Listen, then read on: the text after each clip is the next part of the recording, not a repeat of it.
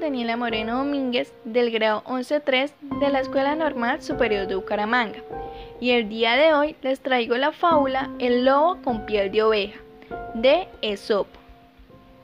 Pensó un día un lobo cambiar su apariencia para así facilitar la obtención de su comida. Se metió entonces en una piel de oveja y se fue a pastar con el rebaño, despistando totalmente al pastor. Al atardecer, para su protección, fue llevado junto con todo el rebaño a un encierro, quedando la puerta asegurada.